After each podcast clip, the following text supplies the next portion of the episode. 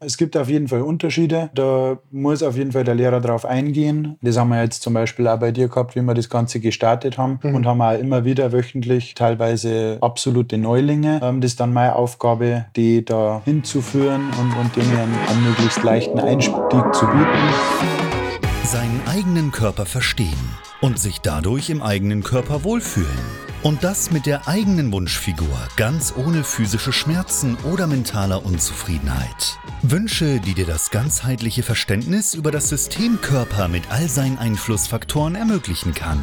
Doch wie nehme ich ohne Verzicht und Jojo-Effekt ab? Wie baue ich Muskulatur auf und wie werde ich meine physischen Schmerzen los? Wie schafft man es als vielbeschäftigte Person, seine Performance, Kraft und Ausdauer zu steigern, ohne viel Zeit und Ressourcen zu investieren? Diese Fragen und mehr beantwortet dir der TÜV-zertifizierte Personal Trainer David Bachmeier hier in der Körperkodex. Durch Zusammenarbeit mit über 240 Klienten und seinen eigenen Leidensweg nach der Diagnose Sportinvalide durch Rheuma weiß er genau, an welchen Stellschrauben gedreht werden muss, um auch dich an dein Ziel zu bringen.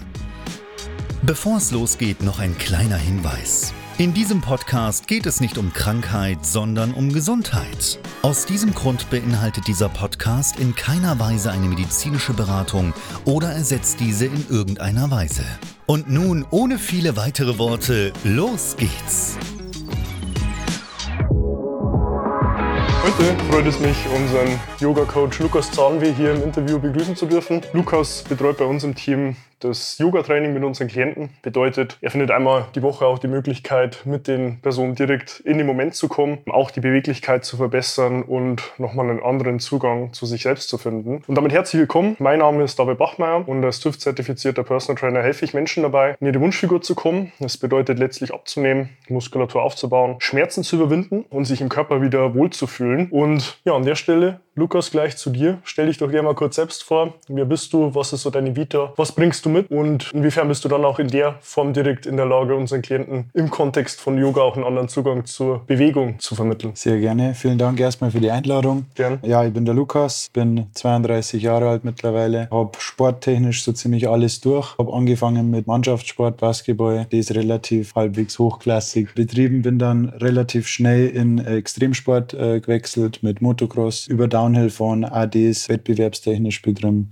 Mhm. Dann irgendwann in die Fitnessszene so ein bisschen reingerutscht, weil ich ein bisschen aufbauen wollte für den Downhill-Sport nur ursprünglich ähm, und habe dann die Liebe zum CrossFit erstmal gefunden, habe dann da einen Trainerschein gemacht, habe das auch äh, zeitlang unterrichtet und letztes Jahr dann den Yogalehrer, die Yogalehrerausbildung gemacht in Bali. Mhm. Es war 200 Stunden äh, Ausbildung, okay. intensiv, drei, äh, drei Wochen am Stück in Bali. Genau. Mhm. Und jetzt bin ich seit letztem Jahr mhm. äh, im Team, genau, seit August im Team David Bachmeier mhm. für die Yoga-Calls zuständig. Mhm. Ja, Yoga bietest du ja auch noch äh, tatsächlich vor Ort direkt an. Wie kann man sich da den Unterschied vielleicht auch von online zu offline vorstellen, wenn man so mal rein direkt den Sprung ins Yoga selbst macht? Natürlich besteht ein gewisser Unterschied einfach darin, äh, weil die Leute live vor Ort haben. Die sitzen mit mir in einem Raum. Ich kann Hands-on äh, Adjustment bei den Leuten anbringen, sprich ich kann die vielleicht in bestimmte äh, Positionen ein bisschen besser bringen. Teilweise, wenn das Ganze vor Ort stattfindet, aber ansonsten da die eigentlich gar nicht wirklich sagen, dass es allzu viele Unterschiede gibt. Also auch diese, diese Live-Calls sind sehr direkt und auch da gebe ich mein Bestes und glaube ich funktioniert ganz gut, die Leute auch wirklich dann in die richtigen Posen zu bringen, in die richtige Stimmung mhm. und so weiter und so fort. Also mhm. ich denke, da unterscheidet sich gar nicht, gar nicht so viel. Gibt es da tatsächlich für jetzt den einen oder anderen, der zu Yoga noch keinen so wirklichen Zugang hatte, ähm, da auch nochmal so unterschiedliche Eintrittsbarrieren, wenn man jetzt sagt beispielsweise, man hat jemanden, der noch nie wirklich Yoga praktiziert hat, im Vergleich jetzt auch zu einem Fortgeschrittenen? Oder würdest du sagen, das ist eigentlich völlig unabhängig davon, dass man entsprechend über Progressionen, Regressionen der einzelnen Übungsausführungen dann den Personen auch direkt den Start ins Yoga somit mhm. ermöglichen kann? Es gibt auf jeden Fall Unterschiede. Da muss auf jeden Fall der Lehrer drauf eingehen. Das haben wir jetzt zum Beispiel auch bei dir gehabt, wie wir das Ganze gestartet haben mhm. und haben auch immer wieder wöchentlich teilweise absolute Neulinge. Ähm, das ist dann meine Aufgabe, die da hinzuführen und, und denen einen möglichst leichten Einstieg zu bieten. Mhm. Grundsätzlich funktioniert das Ganze gleich. Also ich baue das Ganze immer auf einen typischen Vinyasa-Flow auf. Das ist eine bestimmte Art von, von Yoga, ein bisschen modernere, sehr, sehr flüssige, flowige Art. Mhm. Und der, der, der größte Unterschied ist natürlich der, dass in einer fortgeschrittenen Vinyasa-Klasse ist einfach die, das gesamte, der gesamte Flow ein bisschen anstrengender, ein bisschen länger. Äh, die Posen sind vielleicht ein bisschen anspruchsvoller. Mhm. Aber abgesehen davon versuche ich da gleich ranzugehen, mhm. die Leute von Anfang an abzuholen und denen die, die gesamte Experience von einem Flow äh, zu bieten. Gibt es irgendwo einen Erfahrungswert, ähm, wo man sagen kann, so nach einer gewissen Zeitspanne ist vielleicht auch wirklich ein kompletter Anfänger auch in der Lage, so einem Flow komplett flüssig auch zu folgen? Das kommt natürlich immer aufs Individuum drauf an und auch wie, wie ehrgeizig man ist, wie stark man dabei ist, wie schnell man äh, lernt, dazu lernt und aber auch, was die, die Grundvoraussetzung vom, vom Körperlichen jetzt einfach ist. Grundsätzlich haben wir mir das jetzt auch so gemacht und da damit fahre ich, glaube ich, eigentlich sehr gut. Wir schauen mal, dass wir ungefähr fünf Sessions mhm. haben, wo man die wichtigsten Posen erst einmal ein bisschen kennenlernt und sich dann auch genug Zeit äh, mit dem Einzelnen nimmt, um die Posen zu erklären, dass die wissen, was steckt dahinter, worauf kommt es eigentlich an. Und ich würde sagen, ungefähr noch fünf bis sieben Stunden ist man dann schon auch bereit, in jede andere Yoga-Stunde mal, mal reinzuschnuppern. Wenn man vielleicht jetzt auch so einen klassischen westlichen Zugang zu Beweglichkeitstraining vergleicht, mit auch so einem eher ursprünglich östlich angehauchten Ansatz wie im Yoga, würdest du da sagen, da gibt es auch vom Ablauf her einen Unterschied? Tatsächlich auch gedacht, so wie eigentlich so ein Yoga-Flow abläuft inhaltlich. Ich meine, ich sehe es ja und weiß es ja, aber vielleicht auch für jemanden, der noch gar keinen Zugang dazu hatte, wie kann man sich so eine Yogastunde auch vom Aufbau her vorstellen? Es kommt immer auf den Lehrer drauf an. Mhm. Es kommt immer auf die Art von Yoga an. Es gibt ja ganz viele verschiedene Richtungen. Im Vinyasa-Bereich. Vinyasa hat, hat relativ viel mit Ashtanga zu tun oder, oder, oder greift stark auf dieses Ashtanga ein. Das geht jetzt, glaube ich, ein bisschen zu sehr ins Detail, wenn wir da drauf eingingen.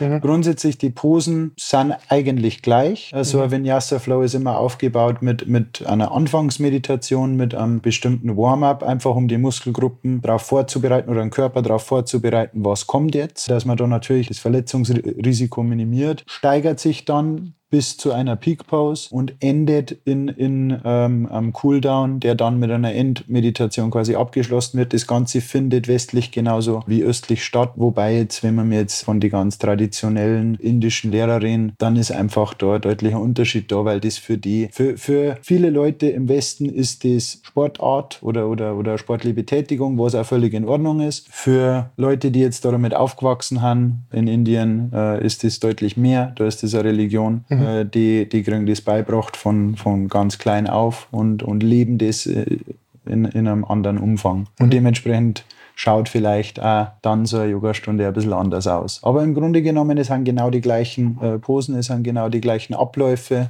Mhm. Genau. Was mir tatsächlich so als die externe Perspektive sehr auffällig war, im Vergleich dazu, wenn ich selbst mal reflektiere, wie mein Gegenüber häufig Beweglichkeit integriert. Und das ist ja meistens eher irgendwo so im Tagesablauf, so ein 10-, 15-minütiger Flow, um jetzt in Yoga-Worten zu sprechen, ohne aber im Vorhinein oder am Ende nochmal eine Ein- oder Ausgangsmeditation zu haben. Wie würdest du da jetzt den Vergleich ziehen, wenn du sagst, du hast Meditation ganz zu Beginn und mhm. auch zum Ende und hast sowas nicht, wie sich das auf die Bewegung selbst auswirkt? Also ich muss ganz ehrlich sagen, ich habe eine Art Anfangs- und Endmeditation schon praktiziert, bevor ich selbst überhaupt Yoga kennengelernt habe und, und, und diese Abläufe von Yoga. Äh, ich habe das anders genannt, ich habe das Visualisierung genannt.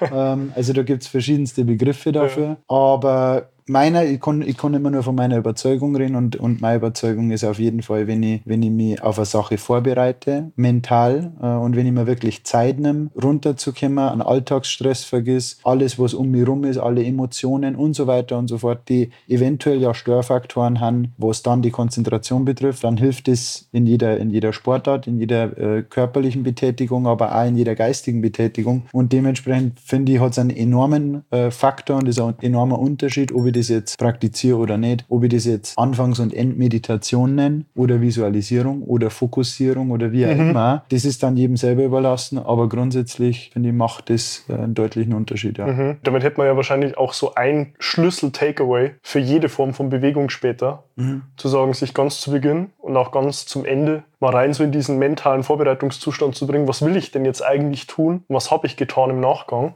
Ja. Und dann auch die Qualität dessen, was ich in der Zwischenzeit darin tue, dann auch nochmal signifikant zu verbessern, oder? Auf jeden Fall. Ich finde, man kann das ganz gut vergleichen. Wahrscheinlich, wenn wir jetzt einfach mal das Aufwärmen nehmen. Wenn jetzt da, wahrscheinlich kann das am, am, am ersten jeder irgendwie nachvollziehen, wenn ich jetzt einfach mal vom Laufen, vom Joggen rede. Ich gehe ja nicht los und laufe gleich mal den besten Pace, also die beste Geschwindigkeit, die ich habe und das dann über Kilometer weit. Die ersten ein, zwei Kilometer nehme ich mir Zeit, um einfach langsam reinzukommen, vielleicht einmal die Knie ein bisschen hochbringen, die, die Fersen hochbringen, einfach um meinen Körper zu sagen, pass auf, das ist jetzt die Bewegung, die gleich auf dich zukommt für eine längere Zeit, mhm. äh, mach die da dafür bereit und wenn ich dann das Gefühl habe, okay, mein Körper ist warm, mein Puls ist ein bisschen raufgegangen, dann bin ich in der Form oder dann ist mein Körper in der Form, wo ich sage, jetzt kann ich leisten und jetzt kann ich äh, diese sportliche Betätigung auch wirklich abrufen, ohne irgendwelche Verletzungen zu riskieren oder sonstiges. Wenn ich jetzt das Ganze nur rein körperlich nutze, dann habe ich schon mal den Benefit, meinen Körper darauf vorzubereiten. Warum also nicht die Zeit, die ich so oder so mit Aufwärmen verbringe, auch einfach quasi mental nutzen, um ja. mich mental auf die, die Aufgabe vorzubereiten. Wenn es meinem Körper gut tut, dann wird es meinem Geist auch gut tun. Je fokussierter ich auf eine Aufgabe bin und, und je stärker ich mein Ziel vor Augen habe, desto besser und schneller und effizienter kann ich es auch erreichen. Mhm. Da ist der, der Kopf meiner Meinung nach ausschlaggebend dafür. Ja, bringt mich tatsächlich dazu. Ich komme eigentlich aus dem Fußball. Mhm. Und da war es nach dem Aufwärmen immer so ein Lauf-ABC oder eine Laufschule. Und das integriert ja immer nur den physischen Part der Bewegung. Ja, aber nicht tatsächlich den, der dem vorgeschaltet ist, was du jetzt meintest, also mit diesem Fokussieren, ja. mit diesem Stilisieren vielleicht, aber was will ich jetzt tun? Ich denke, das ist ein wirklich großer, wichtiger Übertrag. Also letztlich auch für denjenigen, der jetzt in irgendeiner Form von Sportart sich gerade befindet und vielleicht auch versucht, hieraus vielleicht für sich nochmal einen anderen Mehrwert zu ziehen, denke ich, ist das eigentlich so eine Hauptkomponente. Und das muss ja nicht ewig lang gehen. Mhm. Ja, wie lange dauert da so eine Meditation? Jetzt beispielsweise in so einem Yoga-Flow zu Beginn und zum Ende? Kommt jetzt ganz drauf an, wenn wir jetzt äh, von 60 Minuten reden, wie es jetzt dieser Call am Montag immer ist, der dauert 60 Minuten. Äh, da rede dann wirklich von Anfang bis Ende. Da reichen teilweise zwei, drei Minuten. Und je länger und je intensiver ich dann die ganze Geschichte gestalte, sprich, wenn ich jetzt von einem sehr intensiven 90 Minuten Flow ausgehe, natürlich auch in meiner eigenen Praxis, wenn ich jetzt sage, ich mache jetzt einen Yoga Flow nur zum Runterkommen, dann kann ich jetzt mehr Meditation implementieren, aber wirklich dem Fokus darauf runterzukommen. Wenn ich jetzt aber sage, ich konzentriere mich jetzt da auf Peak-Position, Handstand oder sonstiges, was relativ komplex ist, dann nehme ich mir auch mehr Zeit, mich darauf vorzubereiten, auch mental. Und dann kann so eine Meditation auch gerne mal mhm. fünf bis zehn Minuten dauern, so mhm. Anfangsmeditation. Mhm. Integrierst du selbst die Meditation dann auch als Vorbereitung für deine eigenen anderen Sportarten noch, weil du machst ja nicht nur Yoga, ja. Kampfsport jetzt beispielsweise auch. Nutzt ja. du es da genau in der gleichen Form? Definitiv, auch im Kampfsport Kampfsport, eh, speziell im Kampfsport, nicht nur im Kampfsport, im Downhill-Sport zum Beispiel ist das auch ganz ausschlaggebend. Natürlich, wenn ich einen Rennlauf vor mir habe, dann ist das natürlich ein erheblicher Unterschied, ob jemand kommt und einfach sagt, ich fahre jetzt da runter oder im Kampfsport, wenn ich jetzt einmal von einer Kampfsituation ausgehe oder auch vom Techniktraining, ob ich jetzt einfach nur hingehe und das mache, was der Lehrer sagt oder ob ich mich schon bei der Fahrt ins, ins Gym, äh, beim Umziehen, beim Aufwärmen, bei, bei diesen ganzen Faktoren, ob ich da nicht schon da sitze und mir denke, okay, was will ich jetzt eigentlich ich mache, warum bin ich da? Schalte jetzt alles aus, was, was Alltag betrifft, mhm. alles aus, was mich vielleicht ablenken würde oder sonstiges, macht einen enormen Unterschied. Versuche ich so, so viel wie möglich zu implementieren, nicht nur bei Sport. Mhm. Eigentlich bei allem, was ich mache, das mir wichtig ist, versuche ich davor mein, meine Gedanken zu ordnen und, und mich mental und körperlich bestmöglich darauf vorzubereiten. Und diese Vorbereitung, da rede ich jetzt noch nicht vom Training selbst, sondern ich nutze schon eine Vorbereitung körperlich und mental für für das äh, Training selbst. Mhm. Weil ich einfach gemerkt habe an mir selbst über jahrelanges Ausprobieren, dass das einen unglaublichen Benefit hat, dass das einen unglaublichen Unterschied macht. Mhm. Würdest du jetzt rückblickend auch sagen, dass das direkt schon als Feedback auch von Klienten kommt, wenn die vielleicht jetzt zu so einem Zugang von der Bewegungsausführung mit Start und Ende, jeweils einer mentalen Reflexion mhm. und auch zu sich kommen, dann in der Bewegung selbst nochmal einen qualitativen Unterschied macht? Oder ist das dann eher so ein Prozess, den man erst nach Monaten, Jahren Selbstimplementierung wirklich gezielt auch reflektieren mhm. kann? Allgemein mentales Training, brauche ich dir nicht sagen, ist äh, lebenslanger Prozess, äh, mhm. äh, ist der schwierigste Prozess, deutlich schwerer als, als einen Körper zu trainieren, meiner Meinung nach. Wenn ich jetzt halt von, von unseren Klienten ausgehe, dann ist das speziell auch der Reiz, den ich dabei empfinde und, und das, was mich dann wirklich sehr glücklich macht, jemanden zu haben, der jetzt da keine Berührungspunkte hat, überhaupt nicht und auch nicht so eingestellt ist, dass er sagt, ich, ich lasse mich jetzt da voll drauf ein. Wenn ich dann einen Weg finde,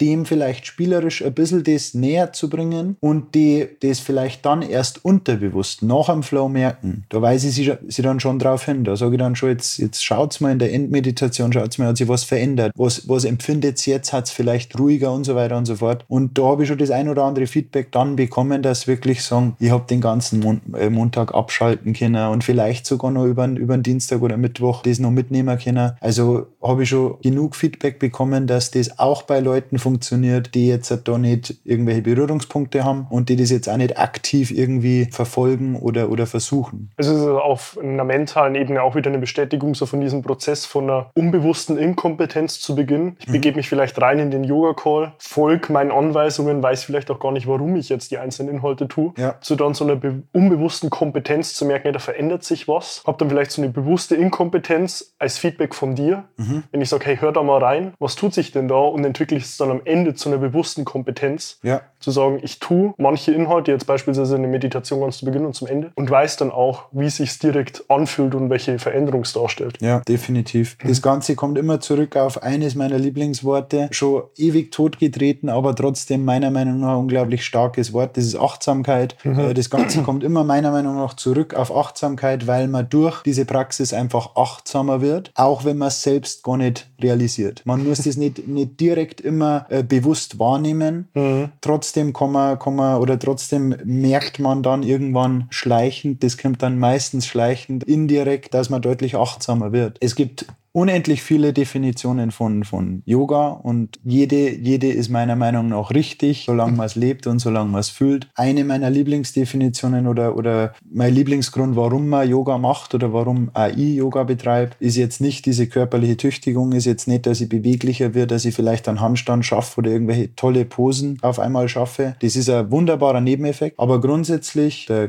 Grundgedanke von Yoga ist, ich powert meinen Körper aus mit bestimmten Übungen, um ihn darauf vorzubereiten, dass ich dann in der Meditation absolut störfrei mich befinden kann, ohne abgelenkt zu werden, ohne dass mir irgendwas wehtut, ohne in einem bestimmten Sitz. Ich nehme natürlich einen bestimmten Sitz in dieser Meditation ein. Und das Ziel dieser Yoga-Praxis ist eigentlich, meinen Körper so weitgehend vorzubereiten, dass mein Körper mich in keinster Art und Weise mehr ablenkt von der eigentlichen Aufgabe, nämlich der Meditation. Mhm. Meditation ist nichts anderes als sich mit, mit sich selbst beschäftigen. Mal mhm. nach innen zu schauen, mal die Beobachterrolle einzunehmen, nicht jeden Gedanken zu verurteilen, sondern einfach mal zu schauen, was ist da und kleine Analyse starten, aber das Ganze nie direkt. Und das kann ich natürlich nicht, wenn ich jetzt da sitze und nach fünf Minuten mir denke, ah, jetzt, jetzt schmerzt aber mein Knie oder jetzt mehr die mich gern anders hier sitzen oder sonstiges. Wenn ich einen dementsprechend ausgebildeten Körper habe, sage ich mal, oder wenn ich meinen Körper dementsprechend vorbereitet habe, dann fällt mir das Ganze leichter, dann kann ich mich auf mich selbst konzentrieren. Und das ist eigentlich der Grundgedanke von Yoga, was ich eigentlich faszinierend finde, weil in diesen 90 Minuten natürlich auf jeden Fall geschwitzt wird und man auf jeden Fall danach einen, einen, einen Muskelkater hat mhm. und so weiter und so fort, aber es ist nur ein Nebenprodukt. Ja, sehr interessant. Denke ich auch eine sehr, sehr wertvolle Perspektive auch jetzt für jemanden, der vielleicht noch gar keinen Zugang zum Yoga an sich hatte. Mhm. Auch zu sehen, was gibt es denn neben den ganzen physischen Veränderungen, auch vor allem auf einer mentalen Ebene zu sehen. Ja. Ähm, was wird dir in dem Kontext eigentlich so als Thema einfallen, was du selbst extrem feierst in der Zusammenarbeit mit Klienten? Das, was ich gerade erwähnt habe, ist das, was ich am meisten feiert, ähm, wenn ich jemanden habe, der diesen Zugang vielleicht bis jetzt noch nicht so erkannt hat äh, oder erlebt hat, zu mir kommt aus rein sportlicher Sicht mhm. und sagt, dieses Yoga, das mache ich nur, um beweglicher zu werden oder sonstiges. Was völlig in Ordnung ist, was auch ausreicht. Ähm, also ich bin da jetzt nicht so streng, dass ich sage, wenn man das Spirituelle nicht mitnimmt, dann hat man da nichts verloren, auf gar keinen Fall. Ist voll, vollkommen ausreichend. Aber wenn man so eine Person dann dazu bringen kann oder vielleicht inspirieren kann, dass ein bisschen achtsamer wird, dass er ein bisschen in sich oder das lernt oder den Zugang findet zu sich selbst. Ich will jetzt nicht davon reden von Lernen oder von Zeigen oder sonstiges. Ich versuche ein bisschen zu inspirieren und ich versuche ein bisschen einen Weg, den ich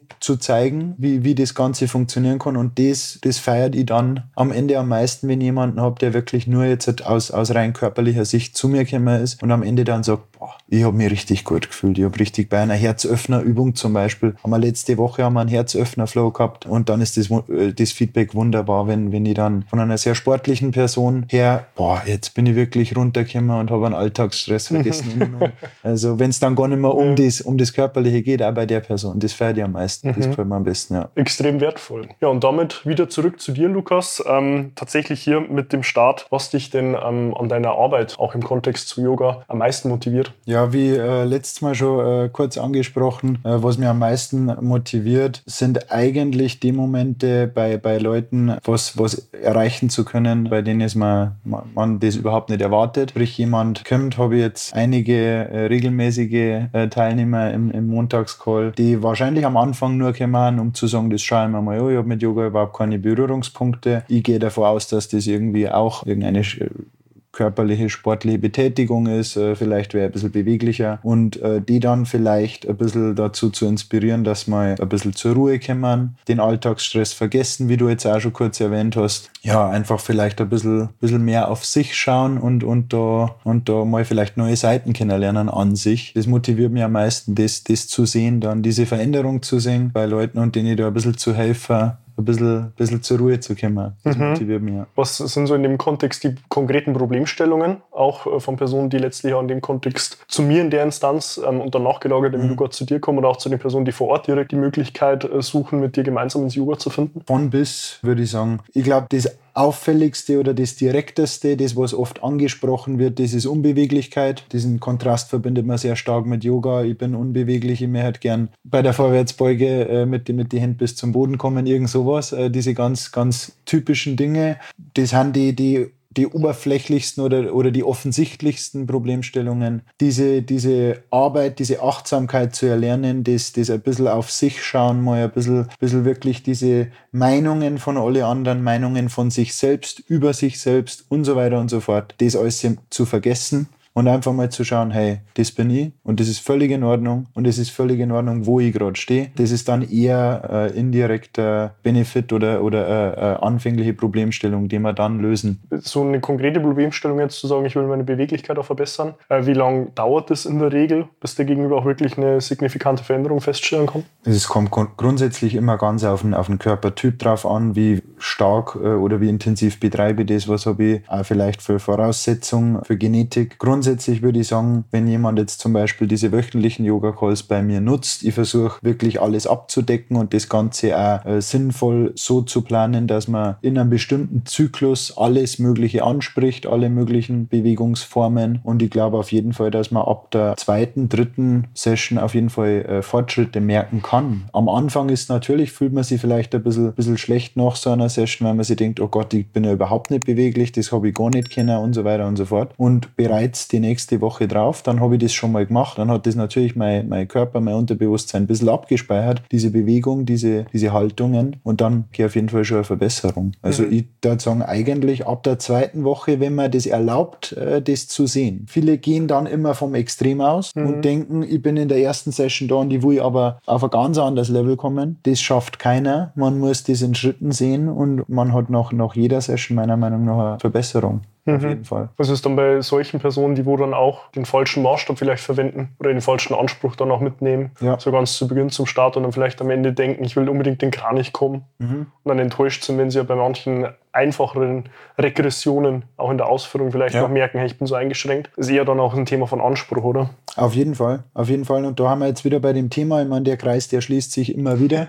Äh, das ja. Ganze, das kommt von außen. Natürlich hat, äh, da geht es jedem von uns so in der heutigen Zeit, man, man hat da immer äh, sehr starke Wirkung von außen und lässt sich da sehr stark beeinflussen. Und das versuche ich immer ein bisschen zu nehmen, weil es darum im Endeffekt eigentlich überhaupt nicht geht. Es geht wirklich nur, in, in, diesen, in diesen 60 Minuten geht es nur um dich und geht es nur um dich auf deiner Matte. Und wenn jemanden habe, jetzt hast du den Kranich angesprochen, was eine sehr schwierige, komplexe äh, Pose ist. Und natürlich könnte man in der zweiten Session jetzt nicht, kann man den Kranich nicht perfekt halten. Aber vielleicht tut man sie in der Liegestützposition leichter und das merkt man gar nicht, weil man nur auf den Kranich schaut. Und wenn ich aber eine mhm. Session gehabt habe, da wo ich an, an, an die, oder zum Kranich hinarbeite, da brauche ich sehr viel Oberkörperspannung, da brauche ich sehr viel Schultermuskulatur, Rumpfmuskulatur, die wird da trainiert. Und in der nächsten Stunde, in der nächsten Session, kann ich mich vielleicht in einer Plankposition deutlich stabiler halten und, und empfinde nie zur Anstrengung. Und das ist dann die Kunst, auch das zu sehen, weil das ist ein deutlicher Fortschritt, auf jeden Fall. Der Kranik kommt, der kommt dann schon. Es ist tatsächlich eher auch hier wieder Yoga so ein Bezug, dass die Bewegung eigentlich von dir, vom Innen, nicht von den Ansprüchen vom Außen kommt. Ja, ja, immer, man, man sollte halt immer meiner Meinung nach jetzt nicht nur im Yoga, sondern im besten Fall, ich predige das Ganze, ich kann es auch nicht jetzt mal oder, oder immer nach äh, ja. oder, oder, oder ausleben. Aber das ist zumindest äh, vielleicht der Grundgedanke meiner Meinung nach. äh, sollte sein, nimm die selber als Maßstab, versuch das Beste zu erreichen mhm. und sei stolz drauf und sag das auch, was sagt dein Fortschritt. Mhm. Egal wie klein er ist, weil, weil jeder noch so kleine Fortschritt ist letzten Endes ein Fortschritt und bringt die weiter. Und wenn wir jetzt wieder zurück auf diese Pose, äh, den Kranich kommen, wenn ich, wenn ich die Plank-Position auch nur eine Sekunde länger halten kann oder ein bisschen stabiler bin, ohne zu zittern oder drin atmen kann, dann bin ich dem Kranich schon einen Schritt näher und das ist doch wunderbar. Mhm. Das ist doch super schon mal.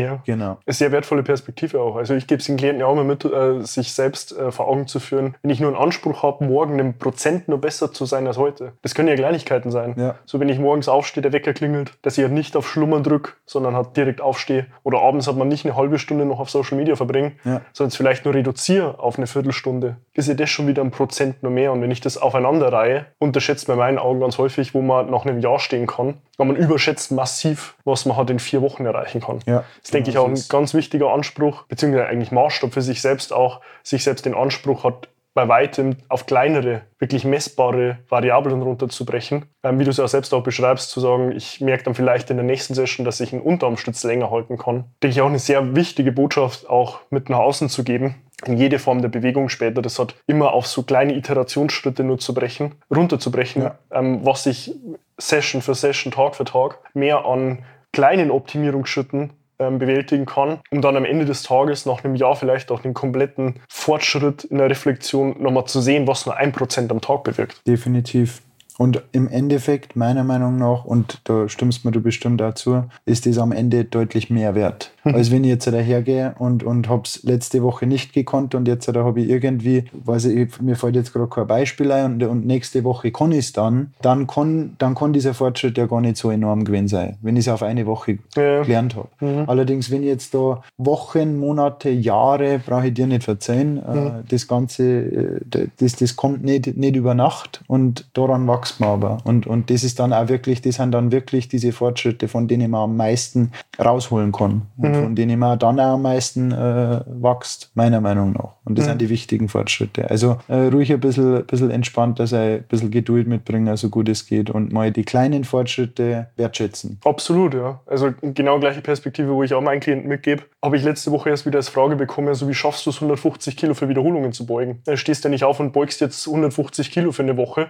sondern es sind halt Iterationsschritte über Wochen, Monate und Jahre hin, hat nur mal zu versuchen, jede Woche zweieinhalb Kilo vielleicht mal mehr zu bewegen und das aufzuaddieren. Ja. Wenn du es mal runterbrichst, auf zehn Wochen sind es schon 25 Kilo plus. Ja, klar, das sieht aber halt keiner. Ja. Oder, oder die wenigsten, das ist eben das. Ich meine, wie ich angefangen habe mit, mit, mit Aufbautraining im Fitnessstudio und dann irgendwann mit CrossFit, das war jetzt auch schon einige Jahre her. Hm. Und die habe ich jeden Tag gesehen da drin. Ich meine, so haben wir uns kennengelernt und äh, nach wie vor gibst du jeden Tag alles. Dann, dann sieht man die Erfolge. Und, mhm. und das sind dann auch wirklich Erfolge, auf die man stolz sein kann. Ja. Genau. Definitiv. Ja. Weil tatsächlich meine Abschlussfrage, bevor wir da noch zu dir kommen, wo man dich auch direkt findet und kontaktieren kann, wäre tatsächlich gewesen, ähm, was willst du an der Stelle auch letztlich unseren Hörern, Zuschauerinnen und Zuschauern und unserer Community hier noch mitgeben an der Stelle? Was will ich Großartiges mitgeben? Bewegung, grundsätzlich Bewegung ist immer gut. Ich lade jeden dazu ein, sich zu bewegen und wenn es nur, wenn's nur zehn Schritte mehr haben als, als am Vortag. Ich lade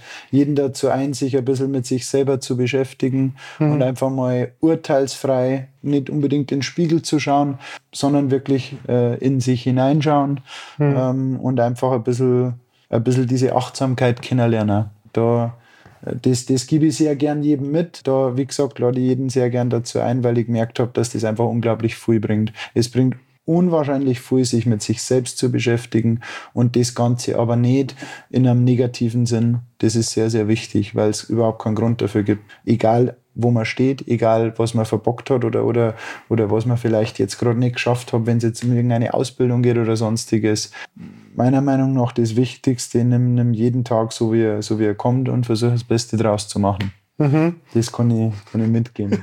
genau. Sehr schön. Ja, also sehr, sehr wertvolles Interview. Freut mich auch von Herzen, so eine Perspektive mitzunehmen von jemandem, der eigentlich aus der reinen Physis kommt mhm. und kam und das dann auch so auf eine mentale Ebene vielleicht auch in so einen nächsten, übernächsten und zehntnächsten Iteration, Iterationsschritt mitnimmt. Ja. Und auch rückblickend merkt, so das ist eigentlich nur die Basis dessen. Ja. Wenn jetzt jemand sagt, hey, ich will auch gern direkt äh, bei Lukas ins Yoga finden, weil du bietest das ja auch direkt vor Ort an, Mhm. ähm, wo kann man denn direkt mit dir Kontakt aufnehmen und wo findet man dich? Man findet mich auf äh, Instagram, soziale Medien, äh, kann, ich, kann ich Instagram äh, kurz preisgeben, das ist lukas.zahnweh. Da findet man mich, äh, man findet äh, meine, meine Homepage, das ist yoga-dingolfing.de und ja, ansonsten am einfachsten über den David, einfach einen David kontaktieren, äh, Erstgespräch ausmachen und dann irgendwann bei mir im Yoga-Call vorbeischauen. Sehr schön, ja. Genau. Das wäre tatsächlich auch der Übertrag. Wenn du dann sagst, ja, ich will das Ganze auch gemeinsam hier mit Lukas angehen, kannst du auch direkt bei mir dazu Kontakt aufnehmen, kannst du auf meiner Homepage davidbachmeier.com deinen Wunschtermin zu einem kostenlosen Erstgespräch buchen, wo wir auch gemeinsam in einem unverbindlichen Telefonat gemeinsam herausfinden, wo stehst du aktuell und wo willst du hin und was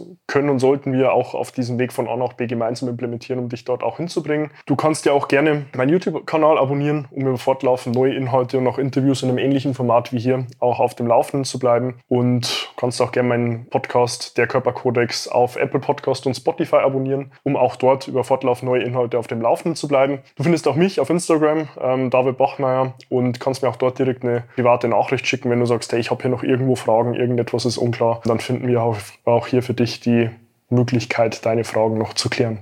Insofern nochmals lieben Dank dir, Lukas, auch für deine Zeit. War mir eine Ehre. Und wer weiß, vielleicht war es ja auch nicht das letzte Interview. Würde ich mal sehr stark annehmen. Und insofern ja, freue ich mich dann auch, dich schon in meinen nächsten Inhalten wieder begrüßen zu dürfen und wünsche dir bis dahin wie immer nur das Beste. Bis dahin, dein David. Wenn du jetzt wissen willst, wie du dich endlich wieder in deinem Körper wohlfühlst, dann geh jetzt auf davidbachmeier.com und buche dir dein kostenloses Erstgespräch. David Bachmeier und sein Team finden mit dir gemeinsam heraus, vor welchen Herausforderungen und Problemstellungen du stehst und erarbeiten mit dir gemeinsam eine Strategie, um deine Ziele zu erreichen. Buche dir jetzt dein kostenloses Erstgespräch auf davidbachmeier.com.